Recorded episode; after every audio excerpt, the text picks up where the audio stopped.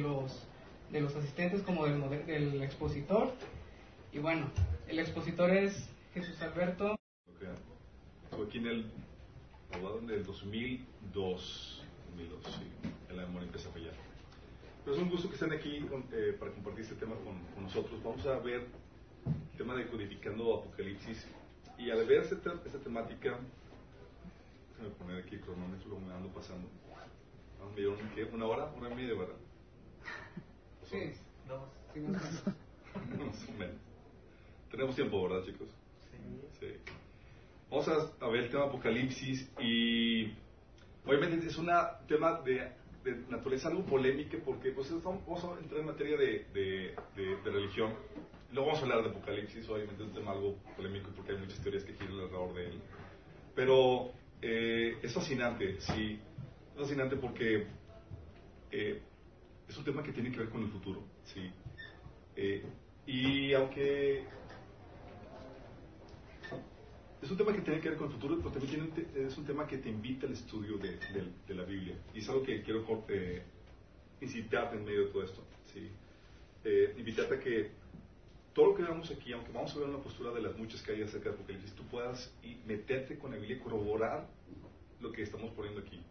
Porque la, la postura que vamos a poner aquí es una postura que busca tomar texto serio, no alegorizar todo sin sentido o, o arbitrariamente, sino buscar que el texto eh, darle sentido alegórico cuando realmente corresponde y cuando no.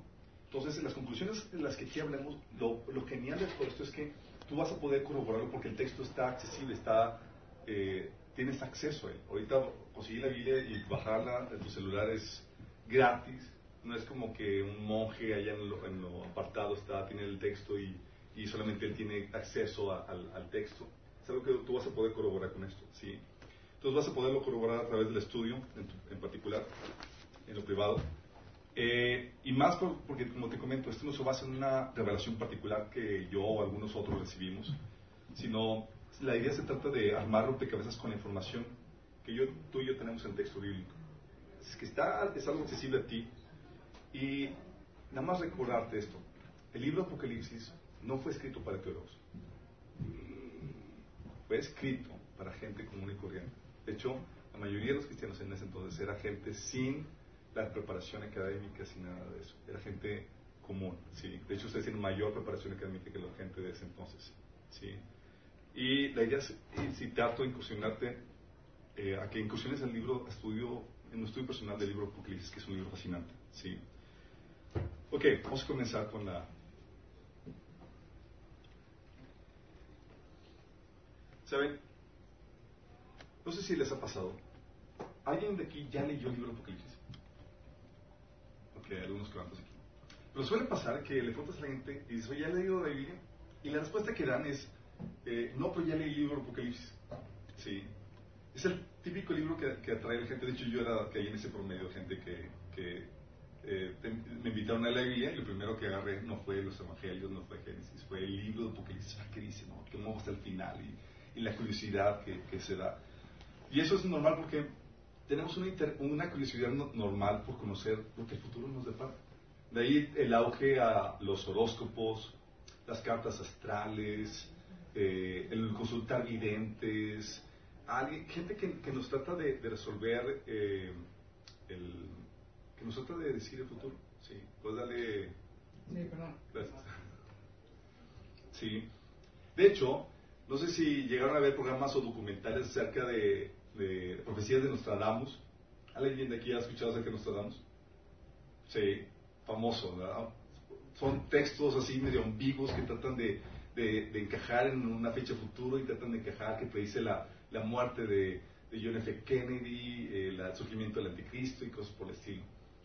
Eh, y otros también eh, temáticas controversiales que no solamente está de Nostradamus, está también eh, la profecía de los papas de San Malaquías. ¿Alguien lo ha escuchado? ¿Es en serio? Búsquenlo, por favor. Profecía de los papas, San Malaquías. Sí. Para- se los dejo de tarea. Es eh, un sacerdote de, de mediados de- del siglo eh, XII y este eh, predice todo el surgimiento de los papas que iba a tomar lugar a partir de él. Y según él, o según esta profecía, la cual increíblemente se ha cumplido al pie de la letra, eh, estamos viviendo en lo que sería el reinado del último papa. Uh, Entonces los dejo de tarea. Eh, obviamente tenemos todas esas temáticas y la gente les atrae, hacen documentales de eso por, por el, interés, y la curiosidad que, que eso trae a, a, todos nosotros, por el querer conocer el futuro. Y dentro de esto está el libro Apocalipsis. El libro Apocalipsis que despierta el morbo, la intriga y, y hace que la gente se, eh, se sienta atraído a él. Pero cuando empiezan a leerlo, muy poco lo entienden. Empiezas a leer, empiezas como que los, las, las estrellas, los candelabros, las bestias, los dragones, y dices, ¿qué rayos que está pasando aquí? Parece que está indescifrable. Y la idea es darte una idea de cómo se puede entender el libro de Apocalipsis, pero para que entiendas cómo funciona el libro de Apocalipsis tienes que conocer un principio que, que se llama el principio, principio de la revelación progresiva. Sí, es un principio básico en el tema de la, de la Biblia. Cuando tú te acercas a la Biblia debes entender este principio. Este principio dice, de hecho, tal vez ayuden a apagar las luces eh, para que puedan verse bien la presentación que con mucho esmero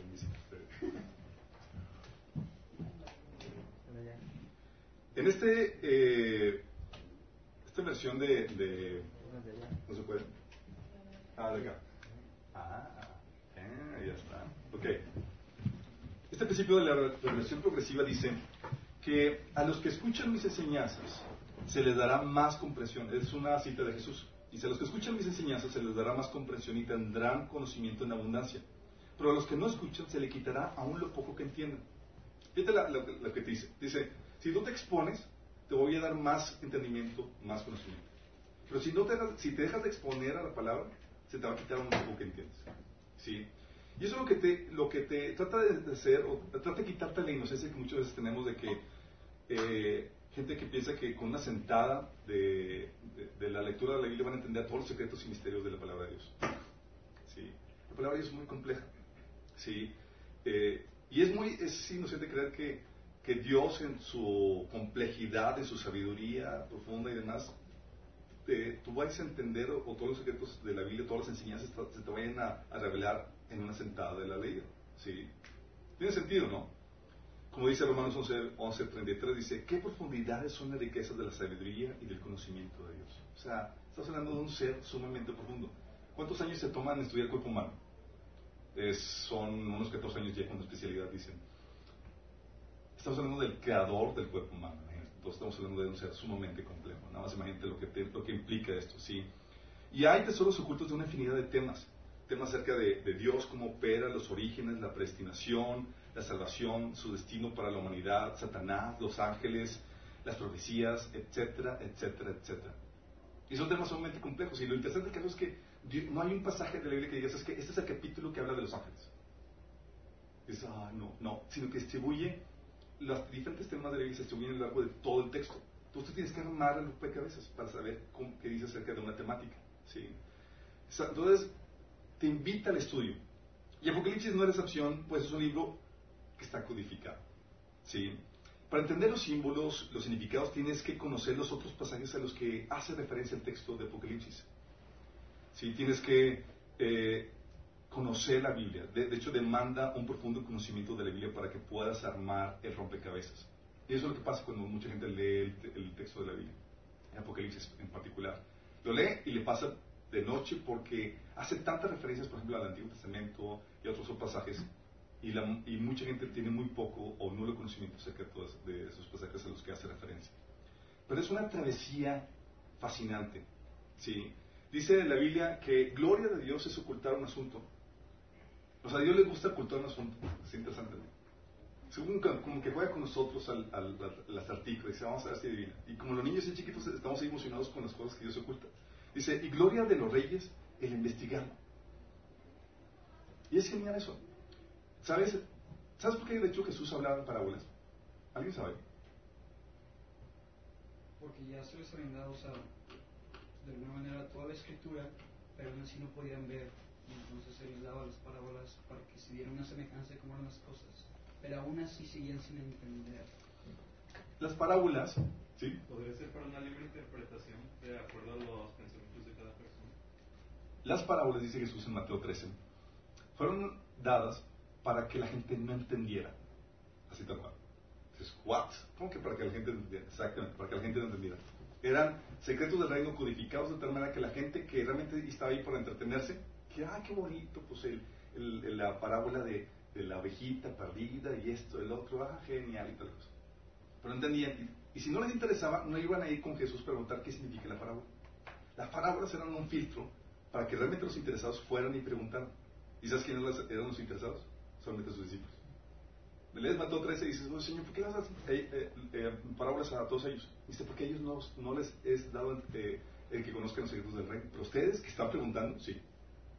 Imagínate. Sí. ¿Por qué? ¿Por qué Dios haría eso? Porque a la gente que no le interesa, entre más revelación tengan de Dios, entre más entendimiento, mayor responsabilidad Dios les va a dar. Sí. Entonces es una forma de un acto de misericordia de Dios para que te damos lo que estás dispuesto a aceptar. Sí. A los que tienen hambre y quieren investigar, se pueden meter a conocer cosas increíbles. Sí. Por eso dice, oye, eh, ¿por qué he leído la Biblia tantas veces? Y le seguiré leyendo porque hay tantas cosas que no, te, no pescas a la primera. Sí.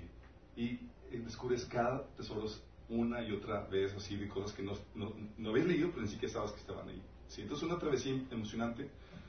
También porque eh, es un libro acerca del cual giran muchas mentiras. El libro, la Biblia es, un- es uno de los libros muy atacados y giran muchas mentiras, tabús y acusaciones que impiden que la gente se acerque a él. Típica pregunta dice, oye, ¿has leído la Biblia? Y empiezan la gente a tocar, a pecar la Biblia. Nos ha tocado pláticas y con compañeros y demás que dicen, no, es que la Biblia es un libro, tiene muchos errores y muchas contradicciones. Empiezan a atacarlo y yo le digo, ¿ya lo leíste? No. Entonces, ¿cómo? Sí, ah, pero me han dicho. Ah, te han dicho. Sí. ¿Por? Winston Churchill tiene una frase que es muy cierta en ese sentido. Dice, truth is valuable, eh, is so valuable, it needs to be protected by a bodyguard of lies.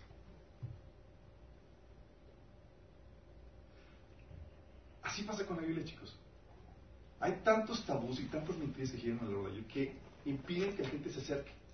Porque ya se hicieron unos prejuicios en base a los tabús y mitos y, y mentiras que giran alrededor. Sí. Entonces, eh, lo que invita es, es a que eh, venzas esos, esas eh, bodyguard de, de mentiras para que puedas incursionarte en una de las aventuras más emocionantes de la vida, que es conocer los secretos y las enseñanzas que vienen en la palabra de Dios. Y se- hay, hay códigos y hay secretos y hay enseñanzas muy interesantes en la Biblia. De hecho, hasta se han escrito, no sé si han escuchado el, el libro de los códigos de la Biblia. ¿Alguien? Sí. ¿Saben de qué se trata eso? Sí. Son que hay libros, aparte del texto normal, hay códigos, hay mensajes eh, eh, escritos en código Biblia. Y son- y lo mejor de todo es que son ciertos, chicos. ¿sí? Porque vamos a hablar algo acerca de eso. Pero bueno, entonces es un libro para creerse. Filmina 5. Gracias, chicos. Es un libro para creerse. Y déjame explicarte por qué es un libro para creerse. Déjame. Eh, la Biblia es un libro para creerse y tomarte en serio porque tiene algunas de las cosas que ningún otro libro de ninguna otra religión tiene. Y es la validez de profecías cumplidas. Ningún libro de ninguna religión puede presumirte de tengo profecías probadas, cumplidas. ¿sí? Déjame explicarte. El Antiguo Testamento ya estaba traducido al griego entre unos 200 o 300 siglos antes de Cristo. Años. Digo, años, gracias. 300 años antes del siglo, digo, antes de Cristo. Sí, dos o tres siglos antes de Cristo. No, no terminado, ya traducido. Fue escrito en hebreo y en arameo y luego fue traducido al griego y se escribió la, la Septuaginta unos 200 o 300 años antes de Cristo. Y entonces ya estaba en blanco y negro para, la, para la 200 o 300 años antes de Jesús. Y Jesús con su nacimiento, vida, ministerio, muerte y resurrección, cumplió más de 300 profecías que estaban escritas en el Antiguo Testamento. Más de 300, imagínate. ¿sí? Un ejemplo estadístico te dice que con que Jesús hubiera cumplido ocho profecías, es como si escogieras algo de entre 1 de, eh, de 10 elevado a la, a la- al 17, con 17 ceros. ¿sí? ¿Sabes cuántos segundos hay habido en el universo? En el universo se dice que hay 10 a la 20, eh, a la, 20 a la ¿cómo se dice? Ventuava, ¿sí? elevado a la 20. ¿sí? Estás hablando de algo similar, escoger el segundo correcto en todos los asuntos que ha habido en el universo de acuerdo a los científicos. Imagínate. Esa es la probabilidad, nada más con que Jesús haya cumplido 8. Si hubiera cumplido 48 profecías, estamos hablando de, es, es escoger, eh, es un número de 10 con 157 ceros. ¿Sabes? Es, ¿Cuántos átomos hay en el universo? Átomos en el universo es 10 a la 66. Segundos, 10 a la 22. Estamos hablando de escoger entre todos los átomos y todos los segundos que ha habido en el universo el correcto. Así de, nada más estamos hablando de 48 profecías y Jesús cumplió 300 profecías. De hecho, hay un link donde está documentado lo que, lo que estamos viendo hoy, donde ponemos el enlace acerca, acerca de todo eso. Por eso dicen los que han estudiado el tema y los que están estudian estadística que es más certero eh, el hecho de que, de que, Jesús de Nazaret es el Mesías que ningún otro evento en la historia. Imagínate. Nada más por el considerar las estadísticas y las profecías cumplidas. Y hay profecías que no solamente te vienen en el texto normal, hay profecías que vienen acompañadas de códigos en el texto. Es el código famoso, eh, el código eh, de salto equidistante. Es decir, que al saltar cada letra, ¿sí? de forma equidistante, vas encontrando un nuevo significado. ¿Alguien de aquí ha leído Isaías 53? Isaías 53. Isaías 53 es un texto profético que habla acerca del sufrimiento que iba a tener el Mesías. Ese le conoce el texto de la pasión de Cristo, donde habla de su crucifixión, su muerte, cómo iba a ser eh, entregado por los pecados de la humanidad. Bueno, el texto de por sí ya es un texto profético que se escribió siglos antes de, que Jesús viniera. Pero el texto en el salto, en, con salto en código, en salto que distante, te encuentras que dentro de ese mismo texto te encuentras a los personajes que participan dentro de ese de, la pasión de Jesús. Vienen los discípulos, las tres Marías que, participaron en el evento, etcétera, etcétera. Imagínate, ¿cómo se pudo haber hecho eso? Sí, estás hablando de algo que reta la lógica y la capacidad humana. No había computadoras para hacer eso, chicos. Sí. Y aún si hubiera computadoras, ¿cómo, cómo prevés el futuro? ¿Cómo prevés qué personajes iban a ver ahí? Sí, es algo sumamente increíble. Y no solamente tienes que, que hay profecías que se cumplen en textos normales y, y, con textos en código, sino que la precisión en la que se cumple es de forma increíble. Mira, déjame ponerte un ejemplo. A final del siglo XIX, Sir Robert Anderson, estudiando el, texto, el libro de, de, Daniel, encontró en el capítulo 9 que se especificara fecha exacta en la que Mesías se parecería ante el rey, ante Israel como el rey anunciado. Entonces, según esa profecía, sucedería después de, de 69 siete, es decir, ya convertido a años y convertido a días son 173.880 días. Entonces empezó a hacer el cálculo. Nada más se mete la fe que se metió para hacer todo eso, juntando a años bisiestos y tal cosas. Después de la, de, de, y esa fecha se contaba, dice, según el texto de Daniel, a partir de la orden de reconstrucción del templo, la cual se cumplió, y se cumplió esa fecha en el año 6, de, en el día 6 de abril del año 32. ¿Y sabes qué sucedió ese día? Ese día que conocemos como Domingo de Ramos. Ese día, Domingo Ramos, se cumplió lo que el profeta Zacarías 9.9, el profeta Zacarías había dicho en su libro, en, el capítulo 9, versículo 9, que dice, alégrate mucho, hija de Sión, grita de alegría, hija de Jerusalén, mira tu rey, viene hacia ti justo, salvador y humilde, viene montado en un asno, en un pollino, cría de asno. ¿Te acuerdas cuando entró a Jerusalén en un asno? Estaba cumpliendo ahí mismo una profecía. La profecía que decía que el rey de Jerusalén iba a entrar, iba a presentarse montado en un asno. Ese mismo día que Daniel profetizaba, estaba sucediendo eso. Imagínate, estaba cumpliendo la profesión. Ese domingo estaba cumpliendo con tremenda exactitud la profecía de Daniel y de Zacarías anunciada unos 500 años antes. Pero eso solo dos de las demás de 300 profecías que Jesús cumplió en su primera venida. Daniel no solamente profetizó el día exacto en el que el Mesías se presentaría como rey anunciado, sino que también eh, profetizó su muerte, la destrucción del templo y de Jerusalén. Estas ambas sucedieron en, el año 70 después de Cristo. Hace bien la exactitud con la que estaba esto está cumpliéndose. La exactitud de la profecía bíblica, sin embargo, no solamente cumple el día, sino también las horas. ¿Alguien de aquí ha leído los evangelios? ¿Les ha, les ha causado curiosidad, de hecho, que pongan así datos que dices, ¿por qué, ponen estos datos? ¿Quién me importa? Que, por ejemplo, te ponen las horas en las que fue crucificado Jesús y a las, eh, la hora eh, eh, tercera del día se fue crucificado Jesús y en, tal, hora, tal otra hora fue exhaló su último aliento. Es como que demasiado detalle, eh, sí. Pero fíjate lo que pasa, ¿sí? Eh, Jesús, las fiestas de, de, la Pascua son, es una de las siete eh, festividades proféticas del libro de Levíticos, capítulo 23. Esas profecías de ese libro son proféticas, ¿sí? Y en el cual se conmemora el sacrificio de un cordero cuya sangre salvó a Israel de la plaga de la muerte de Egipto. Y fue cumplida esa celebración, la Pascua, con Jesús. Sí. Él no solo fue crucificado el mismo día de la Pascua, sino que también fue crucificado en los horarios precisos. A la hora del sacrificio de la mañana, estaba siendo sacrificado. Y a la hora del sacrificio de la tarde, estaba dando su último aliento, entregando su espíritu. Imagínate la precisión.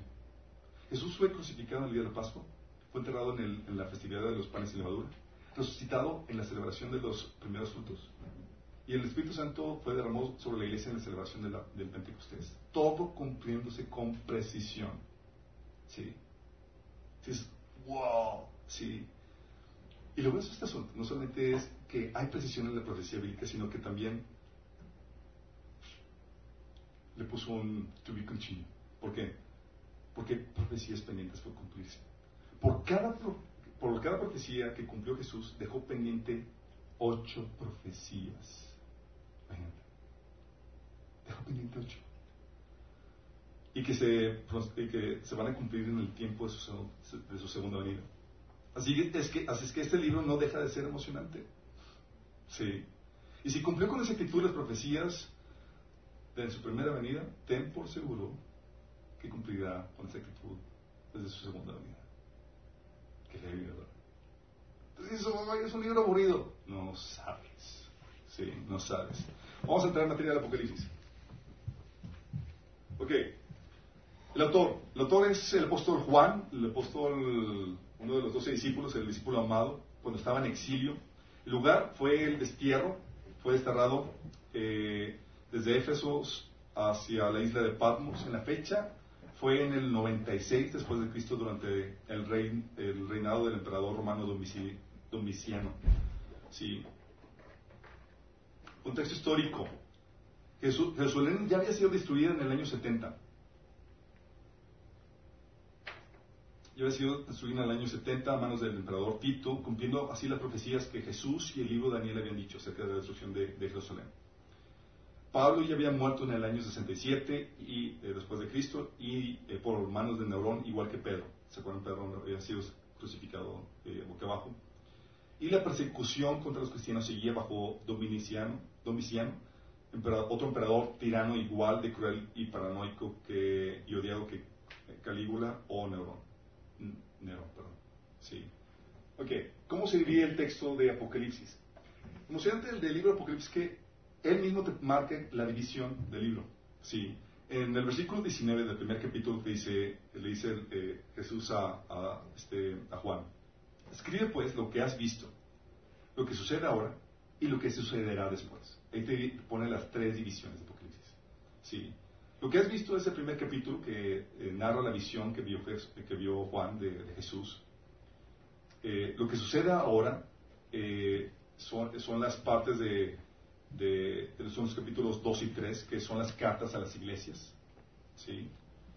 Y el capítulo 4, del 4 al 22, es lo que sucederá después. De hecho, lo marca así claramente el, capítulo 4, versículo 1, cuando dice, suba acá, le dice a Juan, voy a mostrarte lo que tiene que suceder después de esto. ¿Sí? Entonces hay gente que dice, no, es que Apocalipsis ya se cumplió y todo eso. No, no, no. Porque hablan acerca de la destrucción de Jerusalén y cosas por el estilo, pero no, no, no pudo haber sido porque Apocalipsis en primer lugar pues, fue escrito en el año 96, estamos hablando veintitantos años después de la, destrucción de, Jerusalén. Entonces tiene que ser, es un libro que es profético, eh, inevitablemente. Es aquí donde vamos a entrar a la eh, simbología descifrada. Ok, déjame explicarte. Cuando entras a Apocalipsis, como te digo, es un libro que te invita al estudio. Las respuestas a muchos de los, de los símbolos vienen en el mismo texto, pero tienes que repasarlo y tienes que estudiarlo. Sí, por ejemplo, te habla acerca de las estrellas. Sí, en Apocalipsis capítulo 1, versículo 16 y entre otros pasajes. Y luego ahí mismo en el texto, en el versículo 20, te dice que son ángeles. ¿Sí? O el candelabro, ¿sí? Te dice en el versículo 13 que hay candelabros y toda la cosa, y luego dices, ¿qué, qué, qué, qué es eso? ¿Qué son candelabros? Bueno, en el mismo pasaje, en el versículo 20, te dice que son las iglesias. O sea, te lo va ahí diciendo, pero muchas veces lo lees y se te pasa de largo todas esas cuestiones porque no te metiste a estudiar propiamente el, te- el texto. Así como te digo, es un texto que te invita al estudio. También eh, habla acerca, por ejemplo, del dragón de siete cabezas y diez cuernos. ¿Sí? Como para una, un dulce sueño. Eso viene, eh, lo, lo escribe en el capítulo, en el Apocalipsis capítulo 12, versículo, y también en el capítulo 13. ¿Sí? Y en el versículo 29 del capítulo, en el versículo 9 del capítulo 12 te dice que ese dragón es la serpiente antigua que se llama Diablo y Satanás, el cual engaña al mundo entero. Entonces te da, te da ahí mismo la respuesta, ¿sí? Oye, hay otro, hay, hay otro personaje ahí que, que- que menciona, es la bestia con dos cuernos como de, cor- de cordero, ¿sí? Es otro, otro personaje que aparece ahí en Apocalipsis capítulo 13, versículo 11. Dice que hace milagros, eh, hace milagros delante de, de- otra bestia. Y ese, eh, ahí mismo en el texto, más adelante te dice que es el falso profeta. Es un falso profeta. Más que te lo ponen como si fuera un cordero con, eh, con cuernos de, de cordero, una bestia con corderos de cuerno. Sí. Um, otros personajes que te vienen ahí que se identifican con el, sorry por la imagen, ahí me plagié ahí Señor los Anillos, pero buscando ancianos con, ancianos reyes, ahí tuve que encontrar algo y fue lo mejor que encontré. Menciona la Biblia, por ejemplo, ahí en el pasaje de Apocalipsis, que habla de unos ancianos, y para muchos es una figura eh, eh, misteriosa porque no saben a qué se refiere. Y resulta que esos ancianos, eh, ahí mismo, en el capítulo 5, versículo 9 al 10, te hace referencia que es la iglesia. ¿Por qué? Siguiente.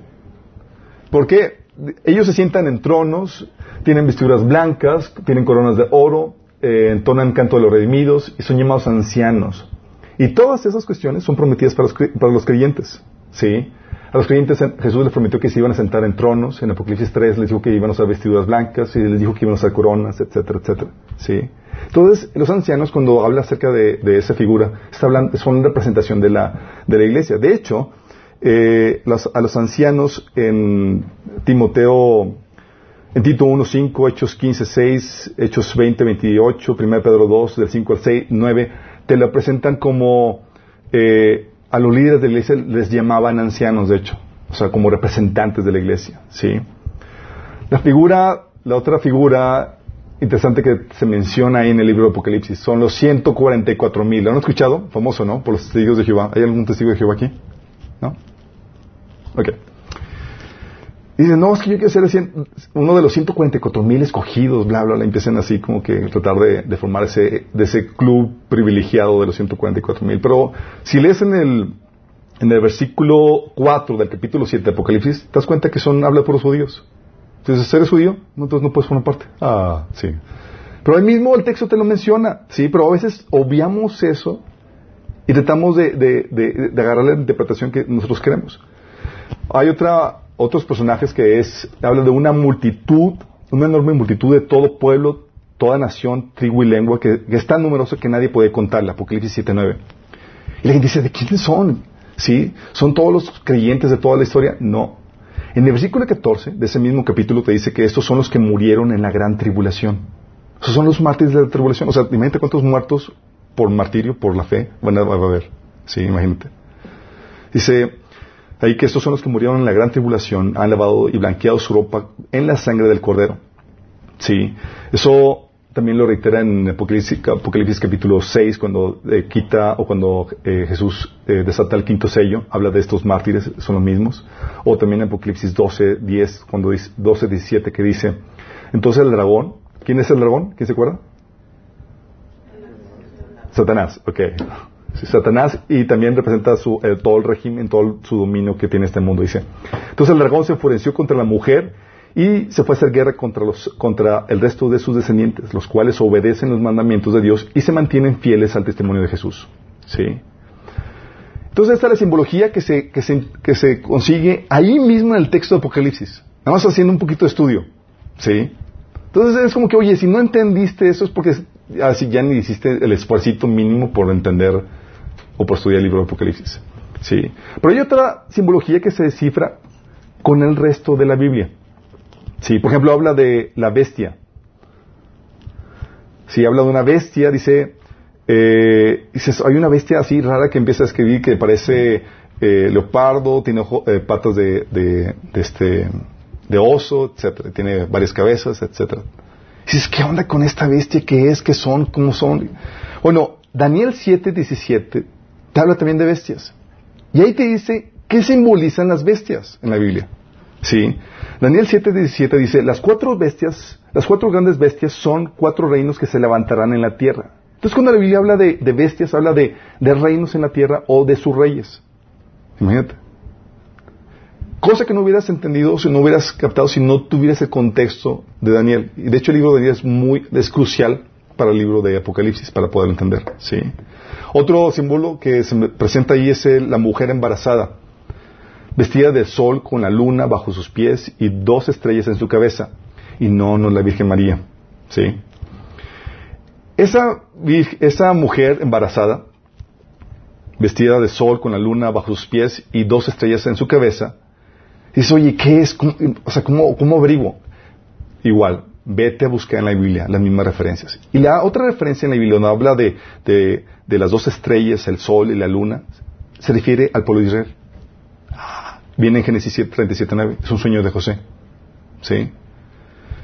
De hecho, la mujer es un símbolo eh, que la Biblia lo reitera como símbolo del pueblo de Dios. Ezequiel 16, 2 Corintios 11, uno habla de, eh, utiliza la figura de la mujer como eh, para referirse a todo el pueblo de Dios.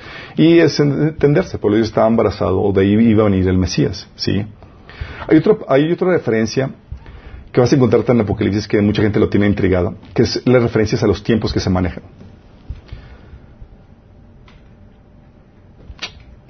Menciona en varios pasajes, oye, 1260 días. En otros pasajes menciona tiempo, tiempos y medio tiempo. En otro pasaje menciona 42 meses. ¿Saben cuál es la, la eh, el común denominador de estas tres referencias? ¿Alguien sabe? Sí, los tres es para referirse a tres años y medio. Tú divides esa cantidad en días y son tres años y medio. Son diferentes formas de decir tres años y medio. Y es una referencia esa a, eh, a Daniel 9:27 que habla de los, de los últimos siete años profetizados para Israel, los cuales están divididos en dos.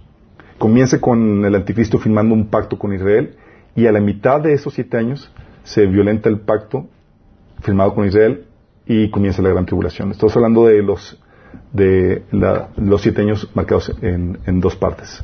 ¿sí? Otra, eh, entonces esta es la simbología que te encuentras en la Biblia. Por eso te digo, quieres entender Apocalipsis, tienes que tener mucho conocimiento de la Biblia.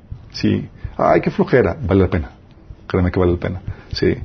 Eh, y hay, hay simbología, entonces que es que se, que se, se descubre por el mismo libro de Apocalipsis, hay simbología que se descubre por todo el texto de la Biblia, y hay simbología que, se, que es descifrada por el conocimiento general que podemos tener. Por ejemplo, la Biblia habla de la mujer que montó una bestia escarlata.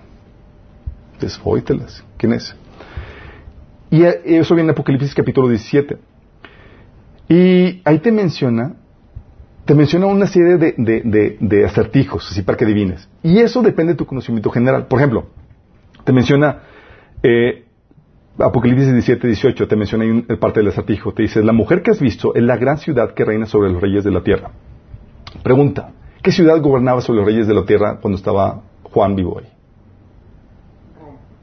Roma. Oh, que, necesitaste conocimiento general. Luego te lo reitera en el versículo 9. Te dice, las siete cabezas son siete colinas sobre las que está sentada esa mujer. Las famosas siete colinas que forman parte de Roma. ¿Sí? Hay otras características que no mencionan. Pero dices, oye, ¿cómo supiste que Ah, mero conocimiento general. Era conocimiento público, era conocimiento general. Sí.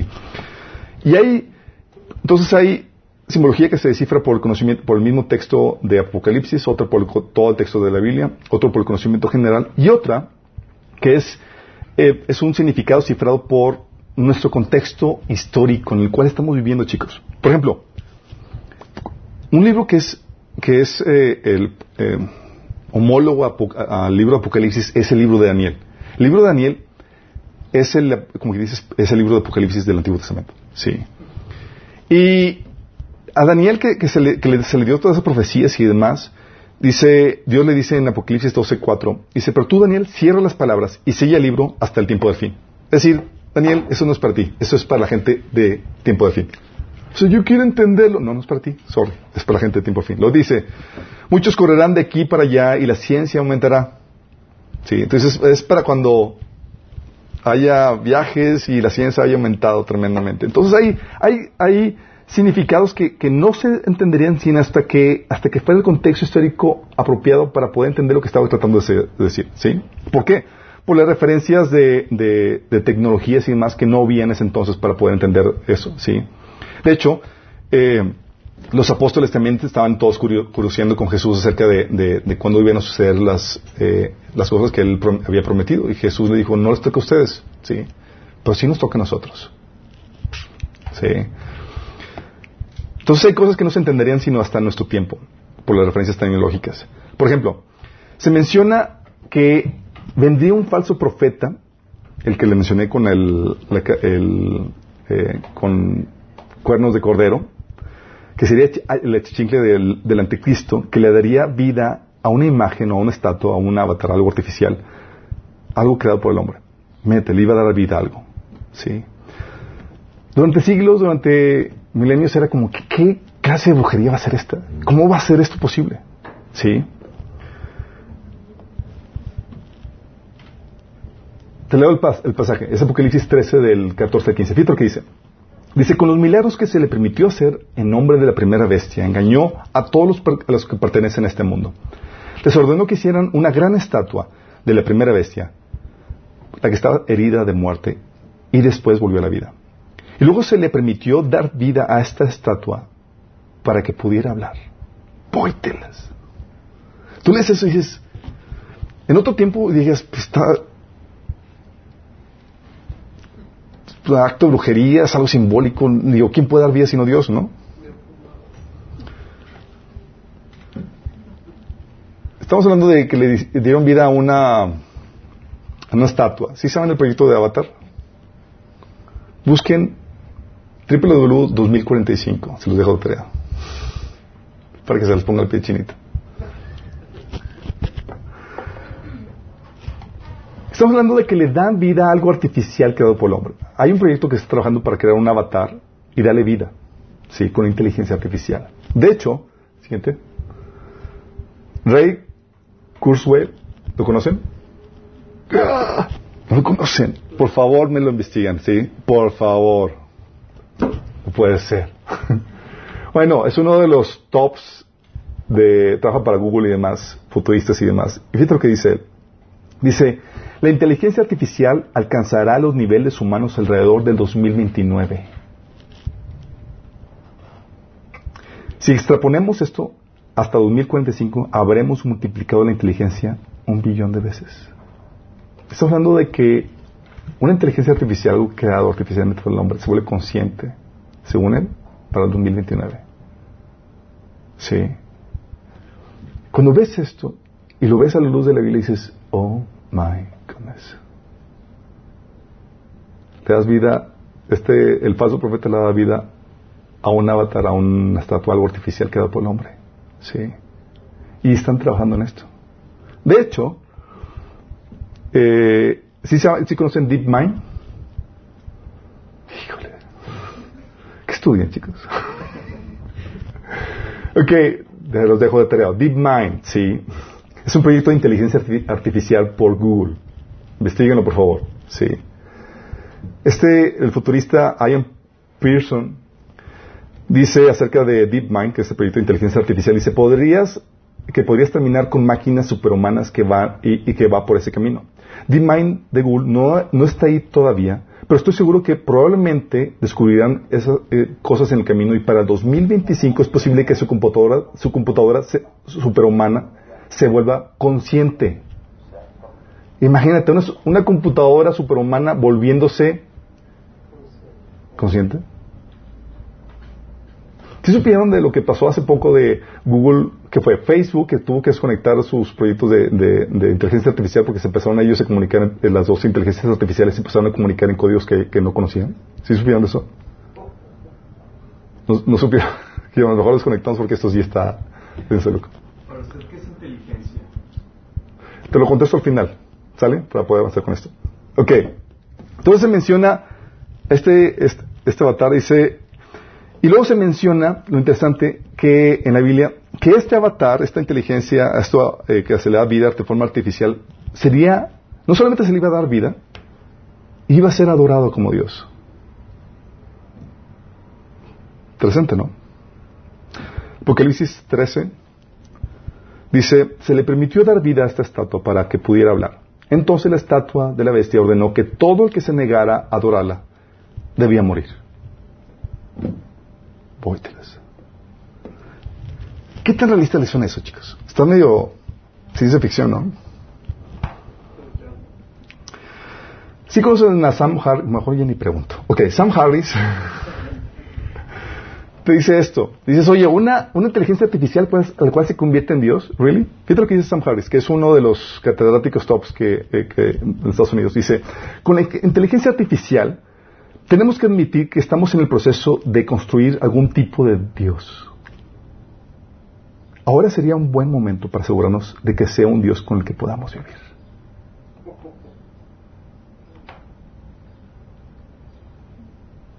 ¿Estamos conscientes de lo que estamos viendo y viviendo? Sí. De hecho, ¿sí conocen la iglesia Way of the Future? No. Ok. Busquen, por favor, Google. Les estoy dejando mucha tarea. Fue una iglesia fundada por un Anthony Lewandowski, eh, un ejecutivo de, ex ejecutivo de Google, sí, con el objetivo de fomentar la aceptación y adoración de una deidad basada en, la inteligencia artificial. Hay una iglesia, chicos, ya que fomenta la adoración de inteligencia artificial y tiene lógica para ello. Dice, la inteligencia artificial debe ser vista como un Dios porque es más inteligente que cualquier ser humano.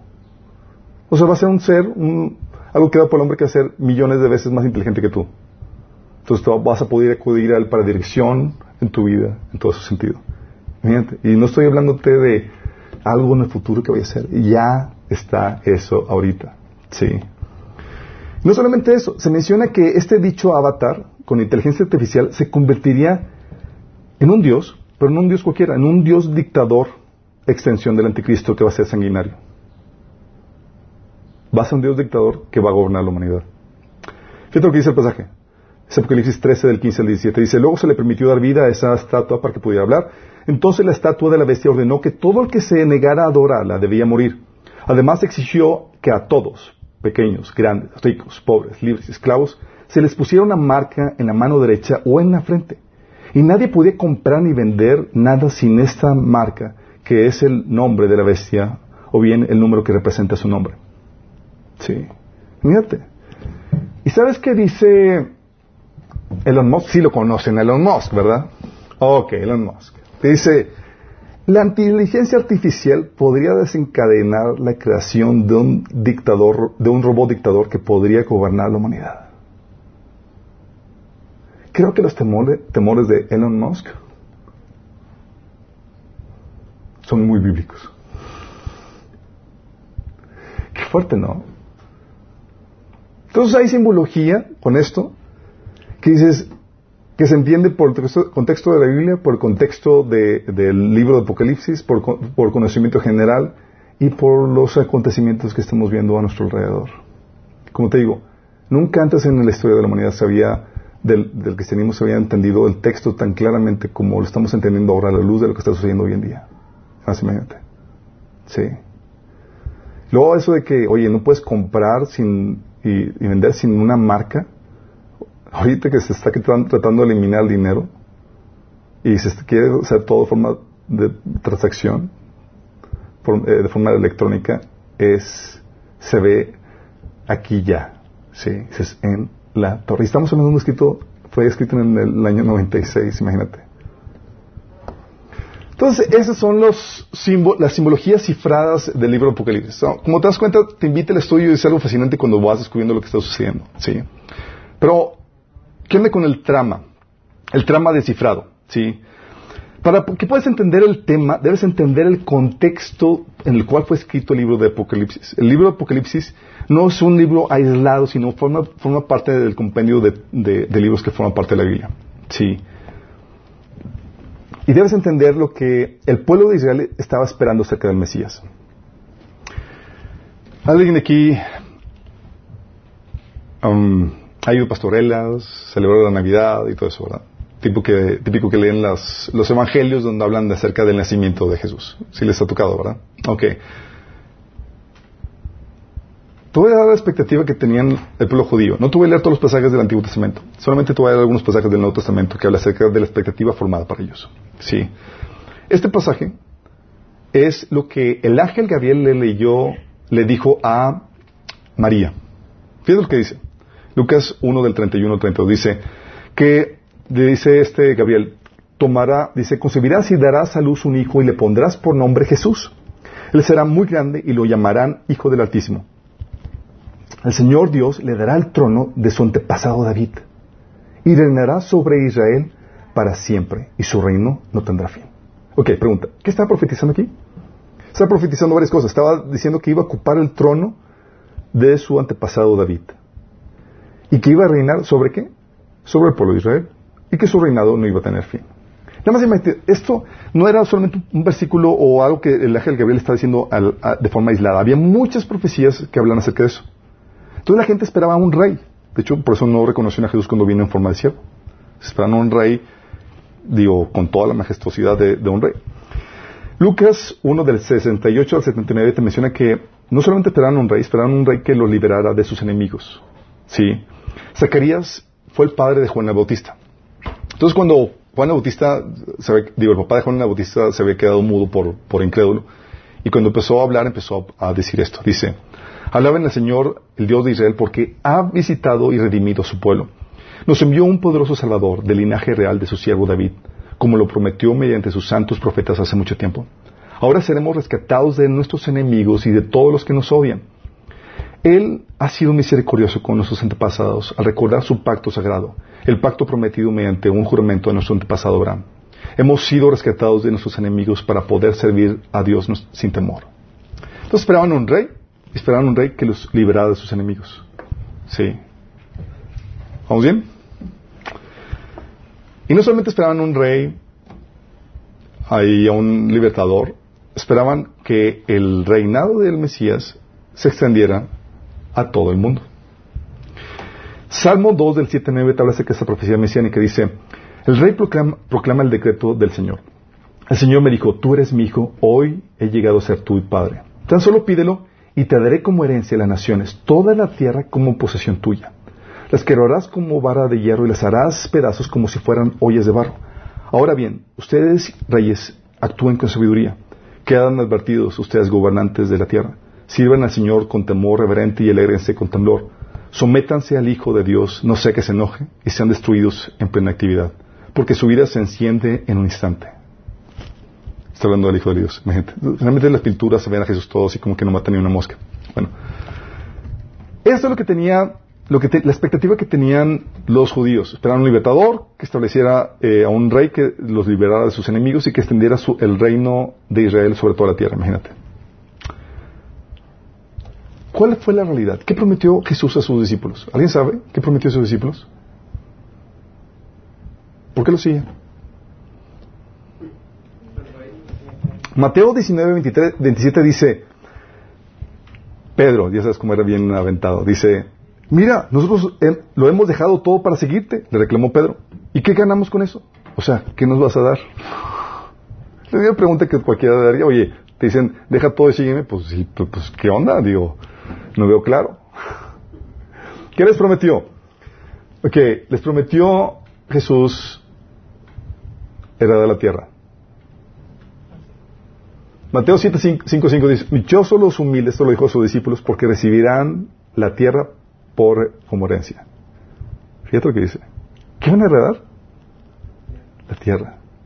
Esto viene en el famoso sermón de las bienaventuranzas. ¿Lo habían leído? Esto le prometió la tierra. Le prometió también el reino. Dice, Mateo 19, 28. Jesús les dijo, les aseguro que cuando el mundo se renueve y el Hijo del Hombre se siente sobre su trono glorioso, ustedes que han sido mis seguidores también se sentarán en doce tronos para juzgar a las doce tribus de Israel. ¿Qué les está prometiendo? Chicos, van a reinar conmigo. Y ustedes van a reinar las doce tribus de Israel. No, pues ya con eso pues, me agrada la idea de seguirte, Señor. ¿Sí? No, si los tipos eran bien ambiciosos. Y les promete la vida eterna. Dice en el siguiente versículo, dice, y todo el que por mi causa haya dejado casas, hermanos, hermanas, padre, madre, hijos o hermanos, también recibirá cien veces más y heredará la vida eterna. Muy nada mal. Sí. Ahorita ya hay gente, digo, ejecutivos de Google y demás están buscando la forma de conseguir esto de forma artificial. Sí, saben, ¿verdad? Y era la expectativa que tenían, chicos.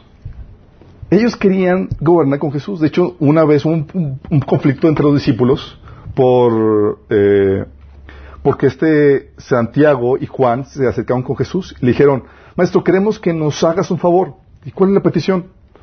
Ellos contestaron, cuando te sientes en tu trono glorioso, nosotros queremos sentarnos en los lugares de honor a tu lado y uno a tu derecha y otro a tu izquierda. Mira nada más, ya estaban repartiéndose los lugares de reinado. Y Jesús no lo ofendió, ¿qué te pasa, mundanos? pecadores. No, no les dijo eso. Les dijo, chicos, eso no los puedo dar a ustedes. Digo, no me toca a mí darlos. Ellos están esperando el reino, chicos. ¿Sí? De hecho, en Hechos capítulo 1, versículo 6, te dice, allá, cacaro, gracias. Hechos 1, 6, dice, así mientras los apóstoles estaban con Jesús, le preguntaron con insistencia, Señor, ¿Ha llegado ya el tiempo de que liberes a Israel y, lo restaures nuestro reino? Fíjate, ¿qué querían estos chicos? Querían gobernar. Ay, Señor, ¿ya? ¿Ya nos toca? sí. wow, por lo menos ya las doce tribus están destruidas entre los doce discípulos. Pero ¿qué promete Jesús al resto de nosotros? El Mesías prometió al resto de los siguientes esto. Uno, prometió vida eterna. Juan 6.40 dice, la voluntad de mi Padre es que todo el que reconozca al Hijo y sea eh, y crea en Él tenga vida eterna. O sea, todo el que reconozca al Hijo y crea en Él tenga vida eterna y yo lo resucite al día final. Él lo que prometió a todos sus seguidores es vida eterna. Y sabes que tiene con qué pagar porque Él mismo resucitó. Sí. Él no es como que, ah, pues murió y no, pues probó o venció la muerte. Sabes, sabes que tiene con qué pagar. Y no solamente te prometió la vida eterna, en Apocalipsis 2 del 26 al 27 te dice, al que salga vencedor, cumple mi voluntad hasta el fin, le daré autoridad sobre las naciones, así como yo lo he recibido de mi Padre. Y él las gobernará con puño de hierro, las hará pedazos como vasijas de barro. Se promete la vida eterna y el reino. Nada mal, ¿no?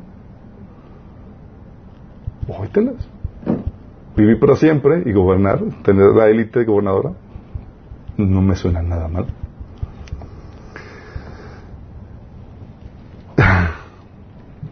Y es que chicos, algo que, que, que debemos entender es que lo que Jesús enseñó es que,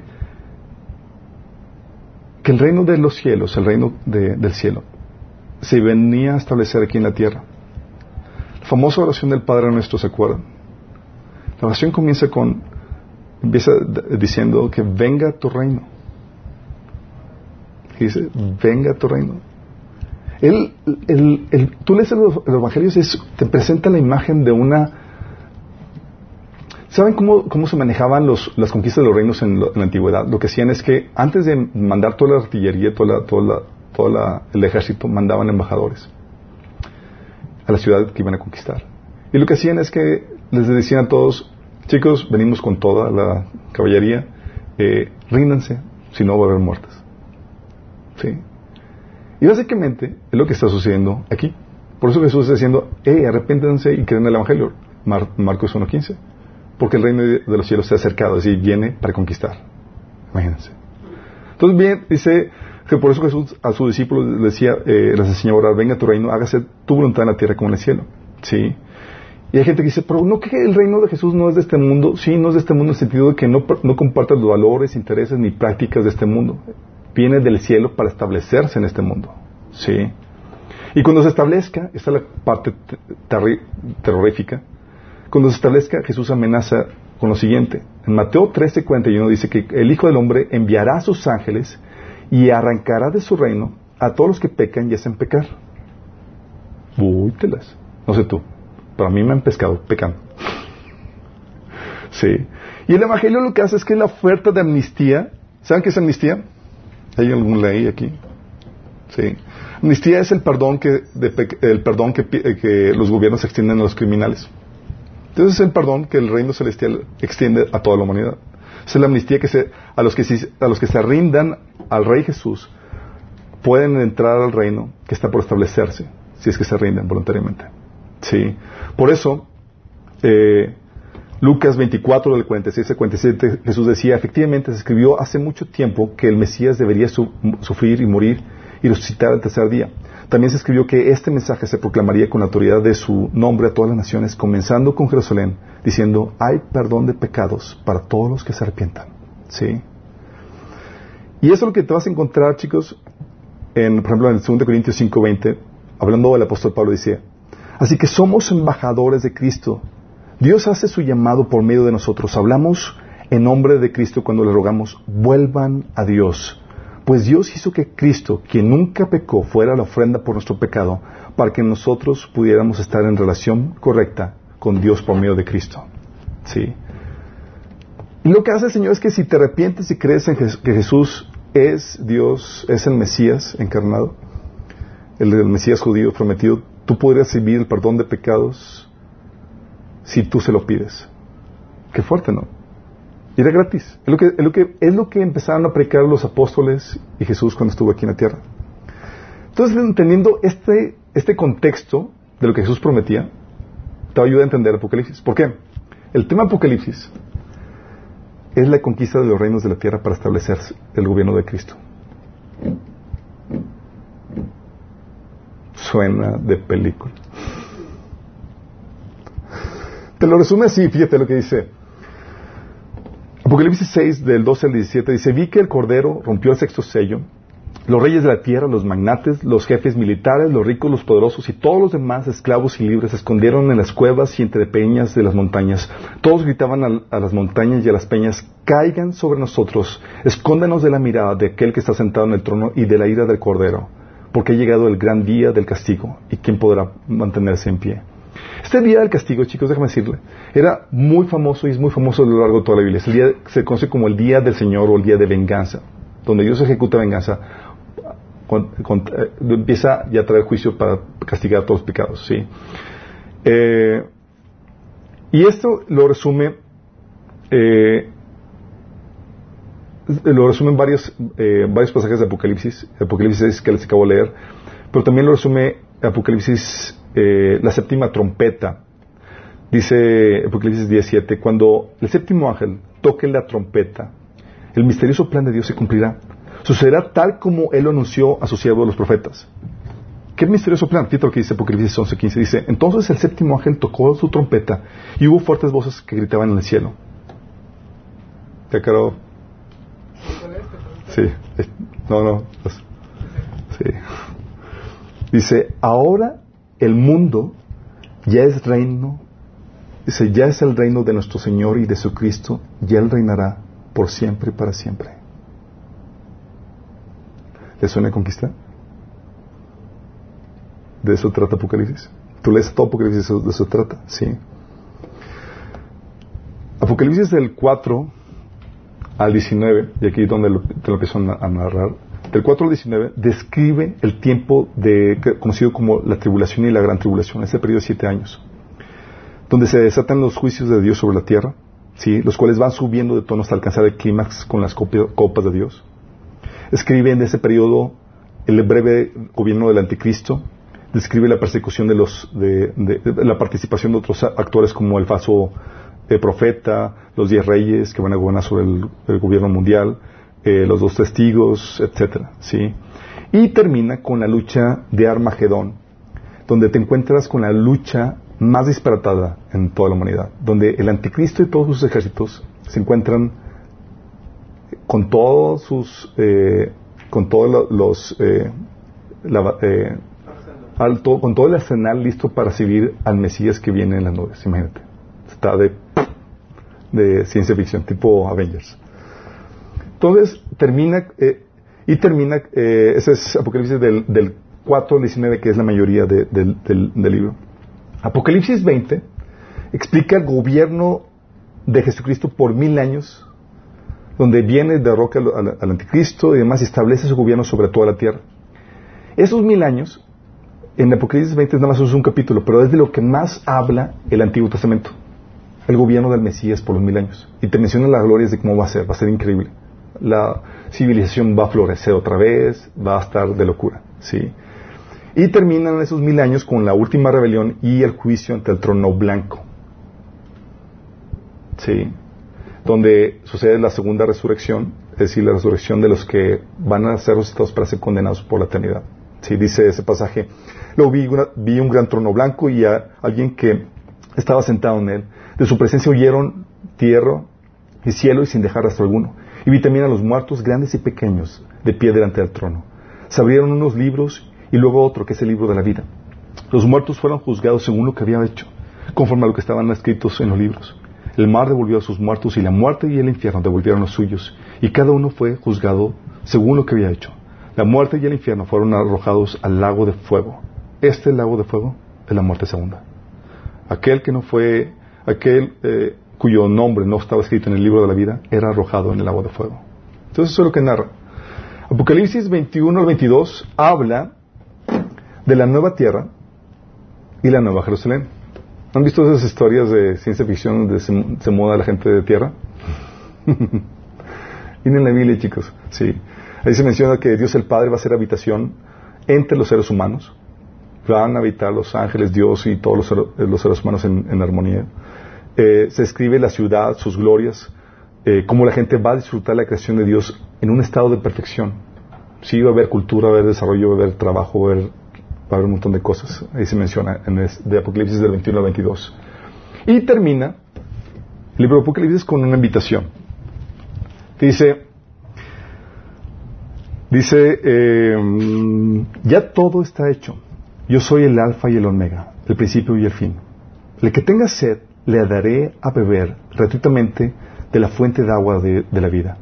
El que salga vencedor heredará todo esto y yo seré su, su Dios y él será mi hijo. Pero los cobardes, los incrédulos, los abominables, los asesinos, los que cometen inmoralidades sexuales, los que practican artes mágicas, los idólatras y todos los mentirosos recibirán como herencia el lago de fuego y azufre. Esta es la segunda muerte. Y esta esa invitación la repite en el capítulo 22 que dice, benditos son los que lavan sus ropas. A ellos se les permitirá entrar por las puertas de la ciudad y comer del fruto del árbol de la vida. Fuera de la ciudad están los perros, los que practican la brujería, los que cometen inmoralidades sexuales, los asesinos, los que venden culto a ídolos y todos los que se deleitan en vivir una mentira. ¿Sí? Esta herencia, chicos, de este, de este reino, en esa nueva tierra y en este reino milenial, lo interesante es que es, Jesús lo promete de forma gratuita. Solamente pide que la gente se arrepienta y que reciba este regalo. Por fe. De hecho, Efesios 2, 8 del, 6 del 2 del 8 al 9 dice, porque por gracia, esto Pablo decía a los cristianos, ustedes han sido salvados mediante la fe. Esto no procede de ustedes, sino que es un regalo de Dios, no por obras, para que nadie se jacte. ¿Sí? Entonces, si tú crees que Jesús pagó el precio de tus pecados en la cruz y que resucitó, y crees que es el Mesías, el Rey que va a venir a establecer su reino, tú puedes acceder y garantizar tu entrada si te arrepientes, lo aceptas como el Rey y estás dispuesto a pedirle que te perdone, que te la vida eterna. Dice la Biblia que todo aquel que invoque el nombre del Señor será salvo. Sí. Eh, y, esta, oye, dices, oye, va a estar tremendo lo que va a venir sobre la tierra, porque los que han leído Apocalipsis dicen, está, las plagas y todo está terrible. De hecho, no sé si han visto los, programas de preppers. ¿No? Ok, ningún prepper va a ser, va a estar listo para enfrentar lo que va, a venir. ¿Ves? Dices, no inventes. Sí. Um, pero el Señor promete liberarte de la hora de prueba. Sí. Apocalipsis 3.10 dice a, a los creyentes, los que son fieles, dice, dado que has obedecido mi mandato de perseverar, yo te protegeré del gran tiempo de prueba que vendrá sobre el mundo entero para probar a los que pertenecen a este mundo. Sí. Es por esta esperanza, chicos, que los cristianos a lo largo de la historia están dispuestos a sacrificar todo y soportar muchas aflicciones. Ellos no vivían para este mundo. Entonces, oye, ¿por qué sufrían tanto? Pues, oye, está, en el antiguo Roma, por ejemplo, si como una forma de culto al dios César, tenían que quemar un pequeño pizca de incienso ante la estatua de César. Y los cristianos tenían que, tenían que rechazar por causa de su fe. Una pizca de incienso. No están dispuestos a ceder a sus convicciones y a la colisea. Órale. A morir por una amorosa pizca de incienso que no estaban dispuestos a ceder. Y dice, oye, ¿por qué sacrificaban tanto y, y vivían así? Porque ellos tenían, ellos consideraban que estas promesas que vienen en el libro de Apocalipsis eran reales. Hechos 14, 22, fíjate lo que, lo que los apóstoles, cómo animaban a las iglesias, decían que confirmaban los ánimos de, los discípulos, exhortándoles a que permanecieran en la fe y diciéndoles, es necesario que a través de muchas tribulaciones entremos en el reino de Dios. Ese reino que se va a establecer en, la tierra, sí, dice que, que aguantes vara, mi chavo. Así animaban a la gente, sí. Dice 2 Timoteo 2.12, Pablo, si sufrimos, también reinaremos con él. Sí. O Pablo diciendo en 2 Corintios 4, 17, los, los sufrimientos ligeros y efímeros que ahora padecemos producen una gloria eterna que vale muchísimo más que todo sufrimiento. Porque tenían la esperanza en lo eterno, chicos, en lo que va, en, el reino que está por venir. ¿sí? De hecho, Hebreos 10, 32 al 34, fíjate lo que dice. Recuerden aquellos días pasados cuando ustedes, los cristianos, después de, de haber sido iluminados, sostuvieron una dura lucha y soportaron mucho sufrimiento. Unas veces se vieron expuestos públicamente al insulto y a la persecución. Otras veces se solidarizaron con los que eran tratados de igual manera. También se compadecieron con los encarcelados y cuando a ustedes los confiscaron sus bienes, lo aceptaron con alegría, conscientes que tenían un patrimonio mejor y más permanente. Voy, telas. ¿Sí? ¿Por qué? Porque la esperanza que tenían los cristianos a lo largo de, de la historia no era para este mundo. De hecho, Pablo menciona en 1 Corintios 15, 9, dice, si nuestra esperanza en Cristo es solo para esta vida, somos los más dignos de lástima de todo el mundo.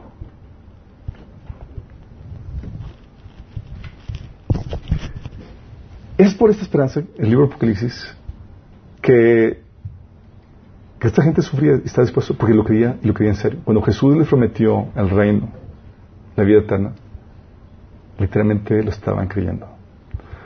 Lamentablemente empezaron, esa esperanza ha disminuido a lo largo del tiempo. Y cuando no tienes esa esperanza, ¿sabes para qué vives?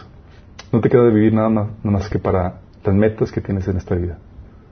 Sí. Y si nos invita a vivir por lo eterno, lo que vive. De hecho, Jesús les, decía a los discípulos, hagan tesoros, no en la tierra, sino en el cielo. Sí.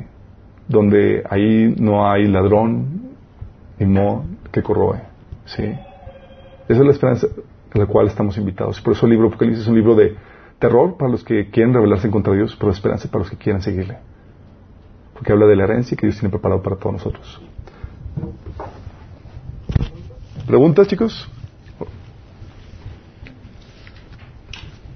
Ah, se menciona de, bueno, que, que va a haber alrededor del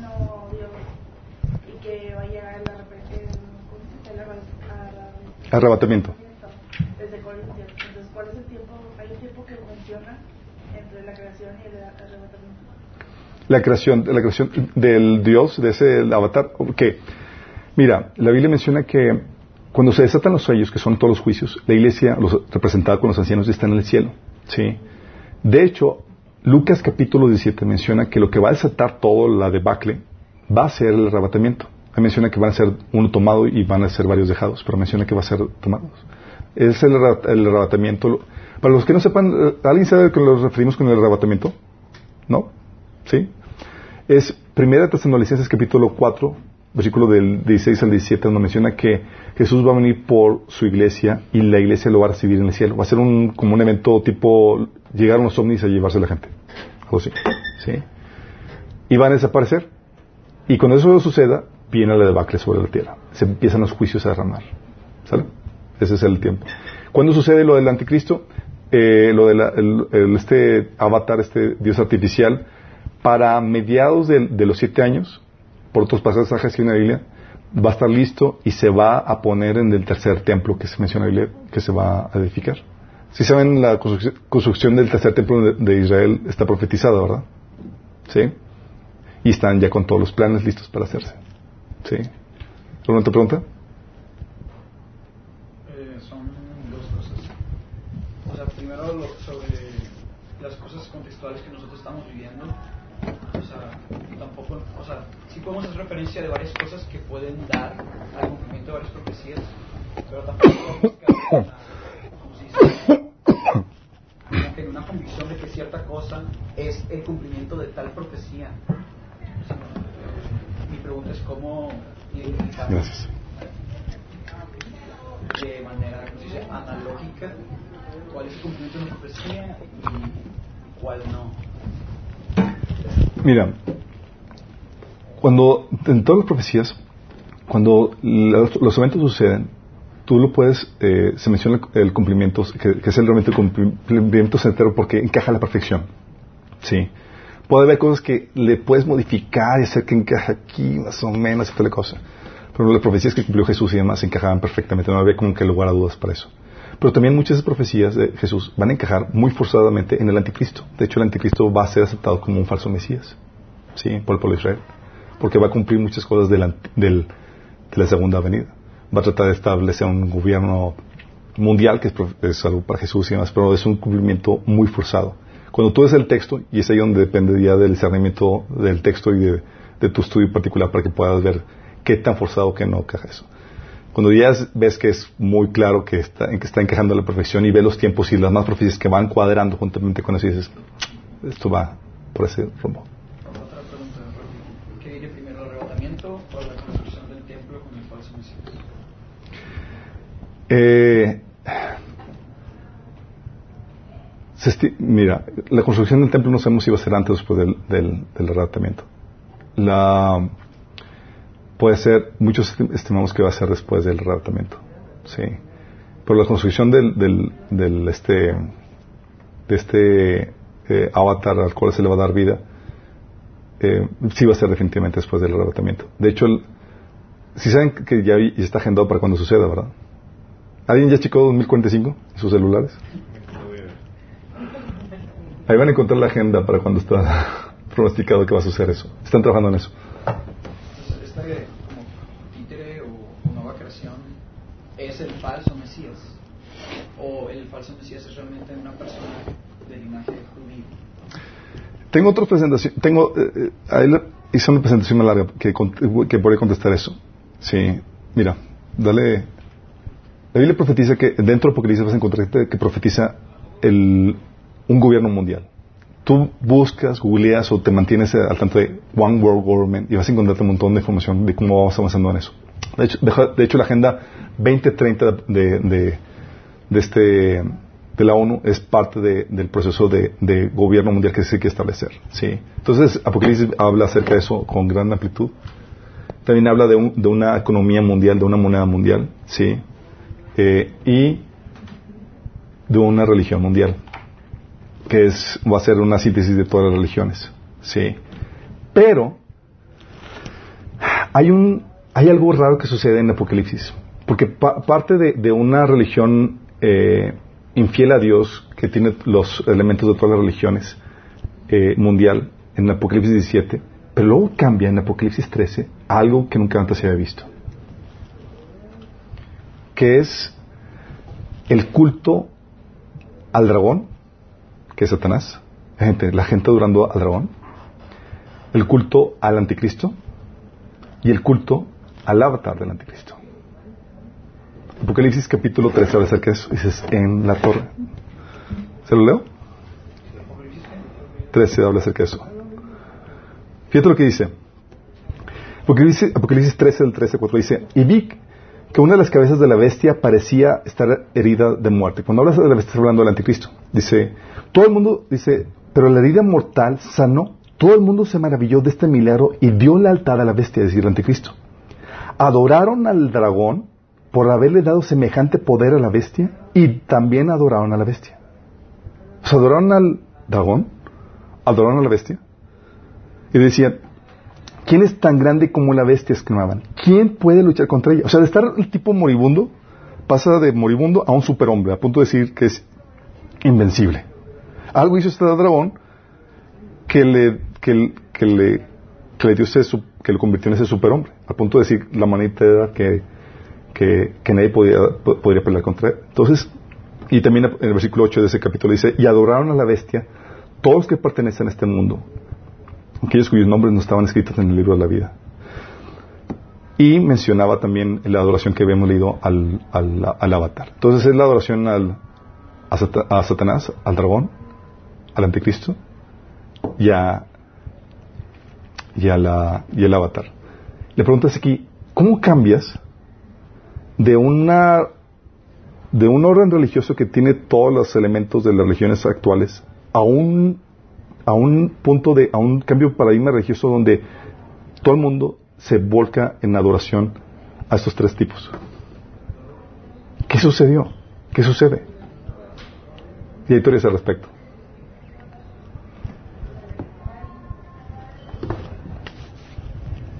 Este, primero que nada, muchas gracias este, por todo lo que nos, comentó. Este, ¿Y la religión esa unificada está mal?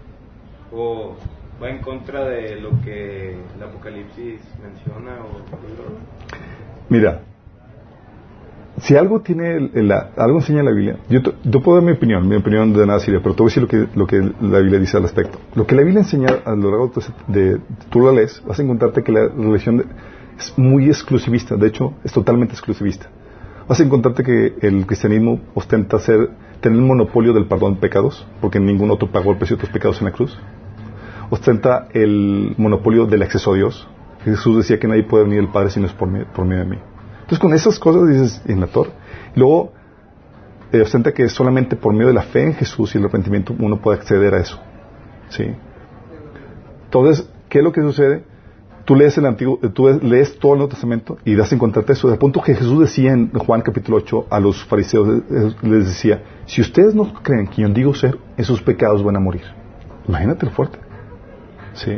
Entonces, con- contestando tu pregunta, eh, tendrías que torcer o diluir las escrituras para hacer que encaje. Tendrías que convertir el, el evangelio en un asunto de mera ética moral para que encaje con las otras cosas. Pero el, el evangelio no consiste nada más en una cuestión de ética moral. ¿sí? Es la fórmula para que uno pueda tener la vida eterna y el acceso al reino. acerca del, del número de la bestia. ¿A qué se refiere? Ok. Se menciona del número de la bestia con el cual van a poder comprar o vender. Sí. Eh, sabemos que tiene que ser algo tecnológico, pero sabemos que no es algo que todavía está listo, porque sabes, en el contexto que se menciona, se va a establecer por este avatar, por esa, ese- esa cuestión artificial, dentro de un gobierno mundial y como una forma de lealtad a ese gobierno mundial y ese líder mundial. Sí, entonces, oye, te ofrecen ponerte un chip, no, ahorita no es. La tecnología ya está. De hecho, no sé si saben, sepan de los chips tatuajes. Sí. Se- miren, para los, que, para los que nos metemos a estudiar la profecía, muchas cosas que vemos a nuestro alrededor nos emocionan porque vemos que todo va avanzando de acuerdo a lo profetizado. Sí. Y nos emociona porque vemos cómo se han cumplido con exactitud y vemos cómo va avanzando y dices, en la torre. Estamos a punto de ver cumplimiento de muchas cosas.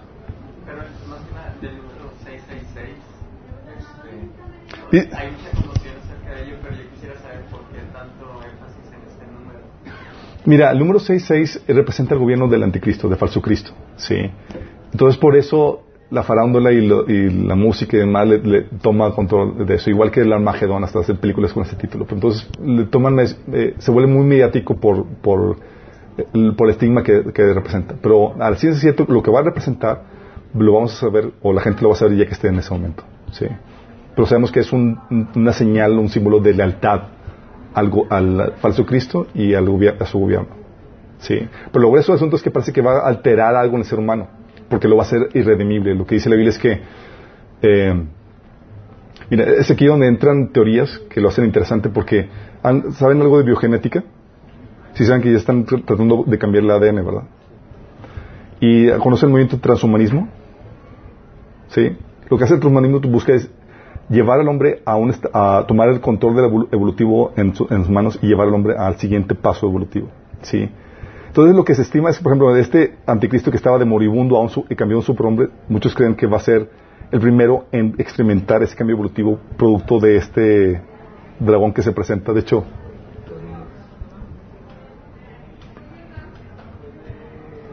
¿vieron Childhood Ends? The Childhood Ends. No, búsquenlo. Habla de, de una, es una serie de ciencia ficción donde los alienígenas, se presentan los alienígenas y se presenta, resulta que tienen la forma de Satanás y lleva la, a la humanidad a una, a un- a una etapa de, de- prosperidad. Y, encaja mucho con lo que muchos estiman en eso. Pero el chiste es que, si esto es así, el problemática con el cambio genético, y si esa marca im- va a implicar un cambio en, el ADN humano para que tú vivas más, tengas más salud y demás, si dejas de tu ser humano, te vuelves irredimible de acuerdo a la Biblia, porque vienes a salvar a los seres humanos. Y en la Biblia menciona que al que se pusiera la marca, ya, te puedes dar por perdido. Sí, no hay redención para ti. Sí. Entonces, va a ser algo totalmente determinante. Primero que nada, ¿va a segunda parte? Eh, si lo organizan. Miren, este es estaría eh, eh, miren, este es un taller que está publicado en línea. Son 22 sesiones de hora y media, donde vamos a, a detalle esto. Sí. Entonces, está publicado en nuestro canal. De hecho, si contactan a este eh, Esteban, les puede dar los datos donde pueden conseguir más información.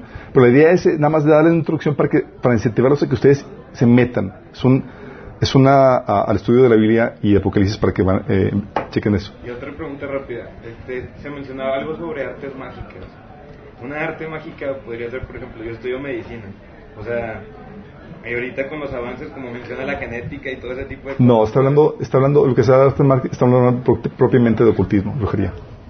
Si dice que los que no se van a poder redimir son los que posiblemente sean alterados genéticamente, ¿cómo sería no tener control sobre eso? Porque obviamente tú, este, célula primordial, no puedes decidir alguien más decide sobre ti. Entonces sería que te quiten el control de tu propia decisión. Más allá de una evolución física que te salga otro brazo, yo pensaría que todo esto se está refiriendo a la mente. La evolución humana tiene que ver con la mente, entonces te quitan la, digamos, la elección de decidir si te puede redimir o no, eso cómo afecta.